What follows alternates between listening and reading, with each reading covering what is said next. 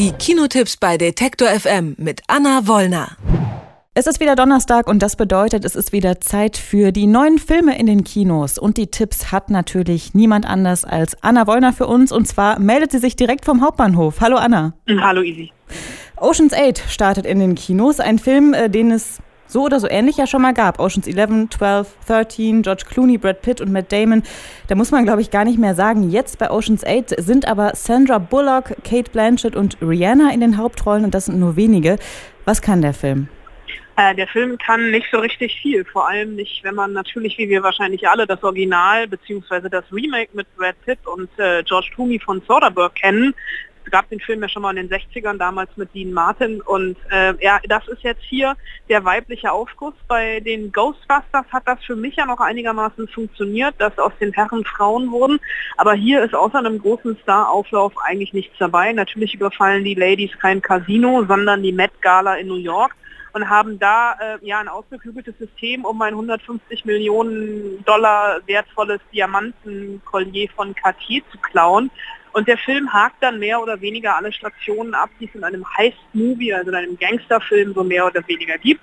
Die Hauptfigur von Sandra Bullock gespielt, Debbie, die kleine Schwester von Danny Ocean, einst von George Clooney verkörpert, wird etabliert. Die geht dann zu ihrer besten Freundin Lou, gespielt von Kate Blanchett, und die suchen sich dann noch sechs andere Frauen, um eben diesen großen Bruch zu machen.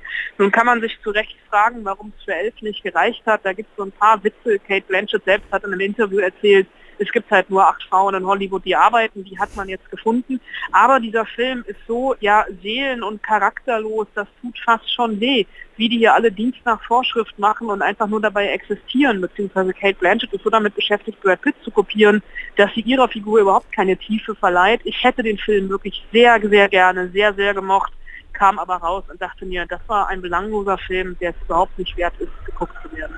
Vielleicht hat ja The Rider mehr Glück bei dir, ein Rodeo-Reiter, der nach einem Unfall nicht mehr reiten kann und damit ganz schön zu kämpfen hat.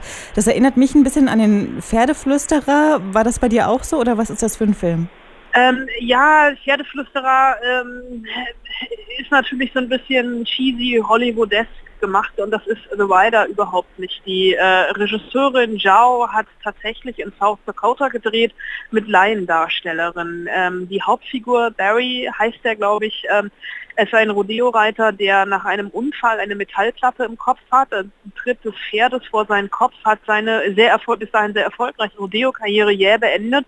Nun ist ähm, dieser junge Mann ähm, ein Abkömmling der Sioux-Indianer und die Arbeit mit den Pferden liegt ihm ja wirklich im Blut. Und nun sagen alle, seine, seine Ärzte, seine Familie, er darf nicht mehr reiten und damit verliert, verliert er ja seinen kompletten Lebensinhalt. Und es gibt eine Szene, die mich total berührt hat. Da ist äh, ein Pferd, um das er sich gekümmert hat, ist schwer verletzt und ähm, er hat eine Waffe in der Hand. Und man weiß jetzt natürlich, okay, das Pferd verdient den Gnadenschuss. Aber er verdient den Gnadenschuss eigentlich genauso, weil er mit seinem Leben überhaupt nichts mehr anfangen kann, weil er gelebt hat für die Pferde, für das Reiten, für das Rodeo-Reiten und das jetzt alles nicht mehr tun darf. Das Ganze ist von Laien-Schauspielern gespielt. Ähm, der, der den Barry spielt, hat seine ähnliche Geschichte selber erlebt. Und der Film hat einen ja wahnsinnig poetischen Naturalismus auch durch die Bilder. Ähm, es ist wirklich ein ganz, ganz kleiner Film, der aber bei mir auf der Beliebtheitsskala in diesem Jahr ganz, ganz oben steht, also sehr, sehr weit oben stehen wird. Ein Film, der, den ich ja jetzt vor allem auch interessant fand im Vorhinein, ist Am Strand, der auch in dieser Woche gestartet ist. Da geht es um ein Pärchen in den 60ern und um deren Hochzeitsnacht. Eine Verfilmung des Buches Ian McEwan, die Geschichte des ersten Mals in einer Zeit vor der sexuellen Revolution. Was macht es denn den beiden so schwer? Den beiden macht es eigentlich so schwer, dass sie überhaupt nicht wissen, was sie da tun, dass vorher nie jemand mit ihnen darüber geredet hat und dass sie vor allem untereinander nicht miteinander geredet haben, was für Erwartungen, was für Ansprüche sie an diese Hochzeitsnacht haben. Saoirse Ronan, die ja vor kurzem erst als Lady Bird uns alle, glaube ich, begeistert hat, spielt hier die junge Braut äh, Florence, die absolut überfordert ist mit den Gefühlen ihres Mannes und auch mit den körperlichen Annäherungsversuchen ihres Mannes, dass diese Hochzeitsnacht wirklich ja, im wahrsten Sinne des Wortes ins Wasser fällt, weil selbst Küssen ist für sie eigentlich zu viel und am nächsten Morgen, ähm, da treffen sie sich am Strand, deswegen heißt ja das Buch auch äh, am Strand im Original on Chesil Beach, eben an einem berühmten englischen Küstenörtchen und dort versuchen sie ihre Beziehungen auszudiskutieren, zu retten Und man weiß eigentlich von vornherein, dass das scheitern wird, weil beide ja, sie sind nicht verklemmt, aber sie wissen halt einfach gar nicht, was sie da tun. Sie wissen körperlich nicht miteinander umzugehen, sie wissen emotional nicht miteinander umzugehen. Und ähm, das Drehbuch, was Ian McEwan selber geschrieben hat und natürlich auf seinem Buch basiert, begeht am Ende, so im letzten Drittel, das, den Fehler, so ein bisschen zu sehr, zu symbolhaft zu werden.